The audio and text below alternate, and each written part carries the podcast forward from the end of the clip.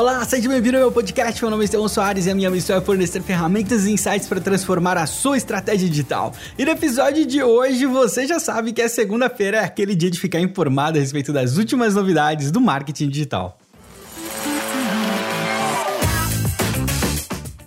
Bom, primeiro que eu tenho uma super novidade, que é o podcast do Eds Hacks. Enfim, ele saiu, tá no ar, tá disponível já no Spotify. Eu vou colocar no link aqui do, do das notas do podcast também, para você poder acompanhar ali. Se você tá interessado em ads, que aprender ads a um nível estratégico de negócios, assim como é esse podcast, mas com foco em ads, com certeza vai ser bem útil para você. Até tem um primeiro episódio ali que eu recomendo para todos vocês, inclusive, que ele é bem pessoal, ele mostra por que eu criei o podcast do Eds E eu acabo contando um pouco mais da minha jornada também no marketing digital, onde eu cheguei, enfim, né? Eu, eu não vou dar spoiler, tem detalhes ali que às vezes vão ser interessantes para você também. Dá uma olhada e recomenda para os seus amigos, suas amigas aí do marketing digital, beleza? Bom, e agora eu tô com a agenda em dia, enfim consegui chegar aqui com as coisas tudo organizadas, os dois podcasts estão estruturados já, então agora o ritmo volta normal. Eu tive muita dificuldade, gente, foi mal. foi muito difícil todas essas semanas e tantas mudanças que a gente fez. Aliás, essa semana eu tô devendo um episódio, hein?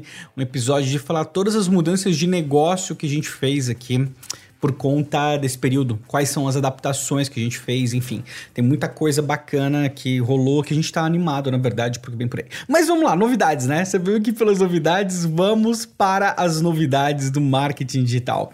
Primeiro que o Zoom, o Zoom, todo mundo conhece o Zoom agora, né?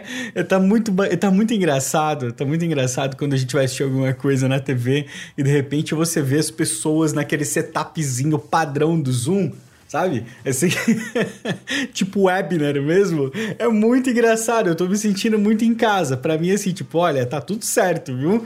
Enfim, o Zoom, ele teve um número muito grande de downloads, a procura aumentou demais. De acordo com o App N, eles aumentaram o número de downloads 735 vezes na última semana de março. Meio que explodiu, né? Pode se considerar que explodiu. O Zoom tá com um número de usuários aí absurdo.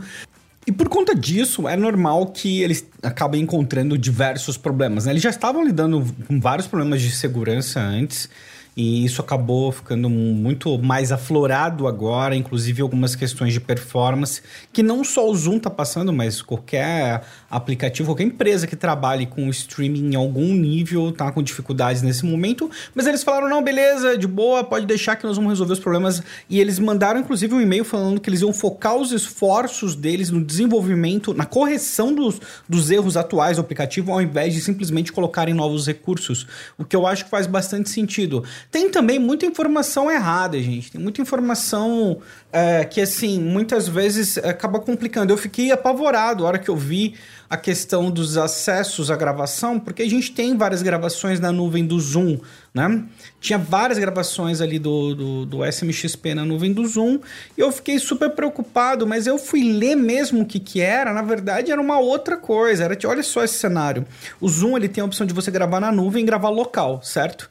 Quando você grava local, ele dá um nome automático para o arquivo. É o nome que ele define para o arquivo e fica gravado ali na pasta de, de, filmes ali, por exemplo, né? Lógico que você pode renomear, claro, tem esse ponto também. Mas tem um formato padrão do Zoom. Que estava acontecendo é que diversas pessoas estavam subindo esses arquivos do Zoom sem é, nenhum tipo de segurança. E aí, se você pesquisasse pelo nome padrão do Zoom, você encontraria vários conteúdos que deveriam estar fechados. Né? Então, do jeito que a notícia foi dada, eu tinha entendido que a, a nuvem do Zoom tinha sido hackeada e não foi bem assim. então, já fica a dica aí, tá todo mundo muito assustado agora. Então, toma cuidado. Uh, da, da nossa parte aqui, nós vamos continuar usando o Zoom. Eu acho que super vale se você tomar os cuidados de segurança né, corretamente. Primeiro é estabelecer uma senha para todas as salas. O segundo é tomar muito cuidado com prints, porque as pessoas de fora elas podem ver o número da sala e tentar entrar.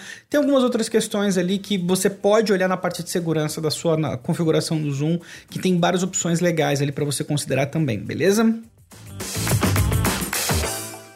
E uma outra notícia bacana que eu vi no Marketing Land é que SEO deve ser o principal foco das empresas durante o período de crise. Né? Faz bastante sentido, faz bastante sentido porque você está ativando ali, na verdade, a toda a audiência orgânica. Eu tive uma conversa séria com você né, no final do ano a respeito de audiência orgânica. E aqui, né, full disclosure, sem esconder absolutamente nada, ainda estou super atrasado nos meus planos, nos meus projetos. Meu Deus do céu, ainda aconteceu tudo isso que a gente teve que mudar tudo. Enfim, né, só falando aqui que SEO deve ser um grande ponto de investimento investimento deve ter um crescimento considerável. Então, se você fornece serviço de marketing digital, fica de olho porque pode representar uma oportunidade interessante se você está buscando algo para investir. Várias outras empresas de diversos segmentos diferentes estão apostando bastante em SEO, até porque o consumo está aumentando muito. Então, a descoberta deve aumentar muito durante esse período. Considerar todos os fatores novos de SEO, tem muita coisa, muita, muita coisa, né? Infinito, SEO não acaba nunca. Mas enfim, queria deixar isso como dica para você você também e notícia. De acordo com a Gartner, 65% dos CMOs estão reduzindo o orçamento de marketing e 2% esperam que é, tudo seja encerrado, que não tenha orçamento absolutamente nenhum durante esse período. É aquelas notícias que assim a gente fica preocupado, mas mas a gente sabe que assim o período que a gente passa, ele é de muita atenção, ele é de muito cuidado. No entanto, quando a gente olha historicamente, a gente sabe que grandes oportunidades apareceram em períodos de crise, em períodos onde a sociedade estava se questionando. Então, é uma hora sim de reavaliar, é hora de questionar, mas sempre tem uma oportunidade que a gente pode olhar. Uh, o lance é não explorar as outras pessoas num momento delicado como esse, porque assim, eu acho que realmente não faz sentido nenhum.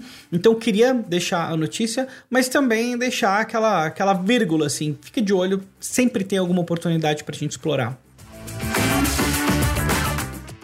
E o Facebook está fazendo várias atualizações na parte de vídeos, né? Concorrendo ali diretamente com o YouTube, mas é, para mim os, os, dois produtos hoje eles são tão diferentes, mas tão diferentes. Eu não consigo ver o o Facebook Watch concorrendo com o YouTube do abismo que tem entre um e outro, sabe? É uma coisa muito distante para mim. Mas enfim, o Facebook está implementando um recurso de hum, playlists. E já existiam as playlists, ok? As playlists já estavam lá, tem uma playlist bonitinha. Só que agora tem alguns outros recursos que dão aquele up nas playlists, sabe? Primeiro que elas vão aparecer junto com o vídeo. Então, se eu coloquei um vídeo dentro de uma playlist e apareceu no, no, no feed da pessoa, ela vai poder ver um link clicável da playlist na descrição do vídeo, no topo ali, no, no título mesmo. achei muito bacana isso. Aumenta muito as possibilidades de descoberta, que é uma das principais diferenças entre você considerar a Facebook e considerar YouTube, né? Que o, o, Facebook ele é muito mais uma questão de descoberta, quando o YouTube, na verdade, você, assim, normalmente, eu tô falando que é só isso, né? Mas normalmente você tá buscando algo específico. Então, tem vários elementos interessantes junto com, um, com as playlists, eles estão lançando as séries. As séries eu achei fantástico, inclusive vou colocar o podcast lá também, sabe? Porque acho que faz muito sentido agora. É, eu, primeiro que o conteúdo ele fica sequencial, dá para você ter temporadas, então dá para pessoa assistir numa ordem específica. E as playlists, as playlists não, perdão, as séries, elas têm elementos de marca. Achei muito legal, dá para você colocar sua marca e eu não vi exatamente como funciona ainda, porque não tá liberado para mim, mas achei uma baita de uma sacada legal. Dá para você fazer uma playlist como, e, e colocar elementos para que ela seja mais sua, sabe? Mais personalizada. Achei bem interessante. É, junto com essas atualizações dos, das playlists e das séries, também vem uma atualização para envios de vídeo em massa, upload de vídeos em massa no Creator Studio do Facebook. Até 50 vídeos de uma vez você vai poder mandar. Caramba, o Facebook tá afim de virar uma rede primariamente de vídeo, sim ou com certeza? Cara, upload em massa de 50 vídeos, eu fiquei de cara. E em breve eles vão habilitar também a opção de você fazer algumas edições em massa nos vídeos, né? Como, tipo, sei lá, habilitar direitos autorais em massa, adicionar anúncios, né? Adicionar vídeos específicos em massa dentro de uma playlist. Então são vários recursos. E o Facebook tá num ritmo muito acelerado, né? Eles falaram que iam focar o desenvolvimento muito no, no no, no aplicativo, infraestrutura, etc. Mas, cara, eles estão lançando um monte de coisa nova durante esse período. Eu não tô entendendo essa conversa. Né? Não estou entendendo. E fica de olho, porque no final do mês tem reunião de acionistas do Facebook. Se você não sabe, eu sempre faço cobertura com um resumo, os principais dados. Só ficar de olho no Twitter, que normalmente eu coloco ali. No Twitter não, no Twitter não, esquece. no Twitter não, no Instagram. Fica de olho no Instagram, que normalmente eu faço um post com um baita resumo. Todo trimestre, eu não sei, faz muito tempo que eu faço isso. Acho que faz uns, uns 3, 4 anos já não sei. Todo trimestre eu coloco ali um resumo da, da reunião de acionistas do Facebook com os últimos resultados e uma breve análise trimestral e anual também para você ficar por dentro. Mas estou querendo saber o que, está rolando na cabeça deles agora, entendeu? Porque me pareceu um movimento de um momento de tirar um pouco o pé de novos recursos. E, no entanto, toda semana tem uma porrada de recursos novos, né? Então, não sei. Então, tô curioso, vamos ver o que, que acontece, mas com certeza, com certeza eu reporto tudo aqui para você depois, beleza? Para você não perder nada.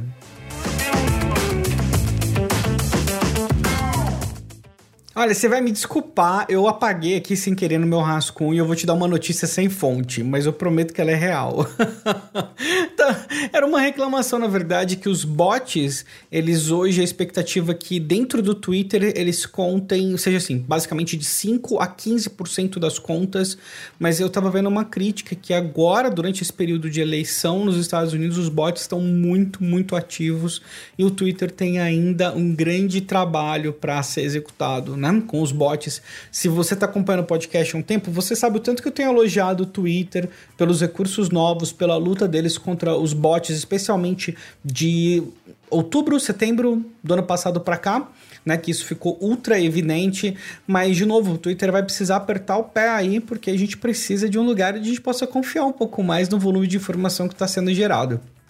E ainda falando do Twitter, eles estão compartilhando mais dados com os anunciantes agora. Né? Teve uma atualização da política de privacidade deles, eles vão compartilhar mais dados com os anunciantes. Eu não vi exatamente quais são os tipos de dados, talvez eu deveria ter olhado essa parte, né? Mas eu falei, nossa, isso é legal, mas eu não me preocupei em olhar a fundo. Ah, foi mal. Mas vai ter mais dados, tá? Fica, vai ter dado. E olha só, até que enfim, até que enfim o Instagram liberou as DMs do desktop. E lives também. E ficou incrível, ficou muito bom. Palmas, palmas, não, palmas aqui. Não tem, não tem efeitinho de palmas, né? Eu não, eu não coloco efeitinhos, eu podia começar a colocar uns efeitinhos, talvez, né? Isso, isso deixa mais, mais interessante, né? Minhas palmas aqui, ó. Palmas. Não, que ridículo, meu Deus. Enfim, palmas pro Instagram, porque é algo assim que, sei lá, eu gostei muito, eu tô usando bastante. Você acredita? Né? Eu sou uma pessoa assim, eu adoro, eu digito rápido, entendeu? Eu digito bem rápido. Eu fiz. Deixa eu entregar a idade. Nossa, essa vai entregar muita idade aqui, meu Deus do céu. Eu fiz datilografia, né? Você, jovem mancebo que tá aí do outro lado, não sabe nem o que é datilografia às vezes, né? Brincadeira. Não, acho que todo mundo sabe o que é datilografia, mas é você na escolinha para aprender a digitar na máquina de escrever. E acredite, é mais difícil do que parece, né? E aí fiz tudo. Ainda Você quer um fato mais curioso ainda? Eu reprovei na datilografia. Meu, quão estúpido você precisa ser para reprovar na datilografia? Eu não, vou, eu vou contar essa história, vou explicar essa história. A história é que eu tinha 13 anos, meu. 13 anos, meu pai me mandou fazer datilografia. Meu. Puta que pariu, como assim, né? E aí eu reprovei, era seis meses, e aí meu pai falou, não, você vai fazer porque é importante e tal. Eu falei, puta, beleza, né? Aí eu fiz e eu falei, a segunda vez eu fiz para valer e eu fiquei bom pra caramba em digitar, meu, eu digito rápido pra caramba. Então, assim, provinha e tudo, provinha com tampão, você tá ligado, né? Aquelas teclas super pesadas, você põe um tampão, digita uma carta, não pode errar, tal, esquema, esquema de guerra mesmo ali para digitar.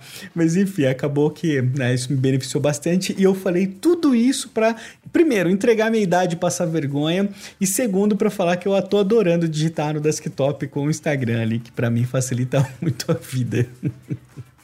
Ou não que não desse para fazer isso antes, né, gente? Já dava, né? Eu já digitava, mas eu não sei porquê. Eu já, eu já usava o Business Manager na minha conta de negócios para isso, mas eu não sei. Alguma coisa ali, interface ficou muito agradável, eu tô usando mais.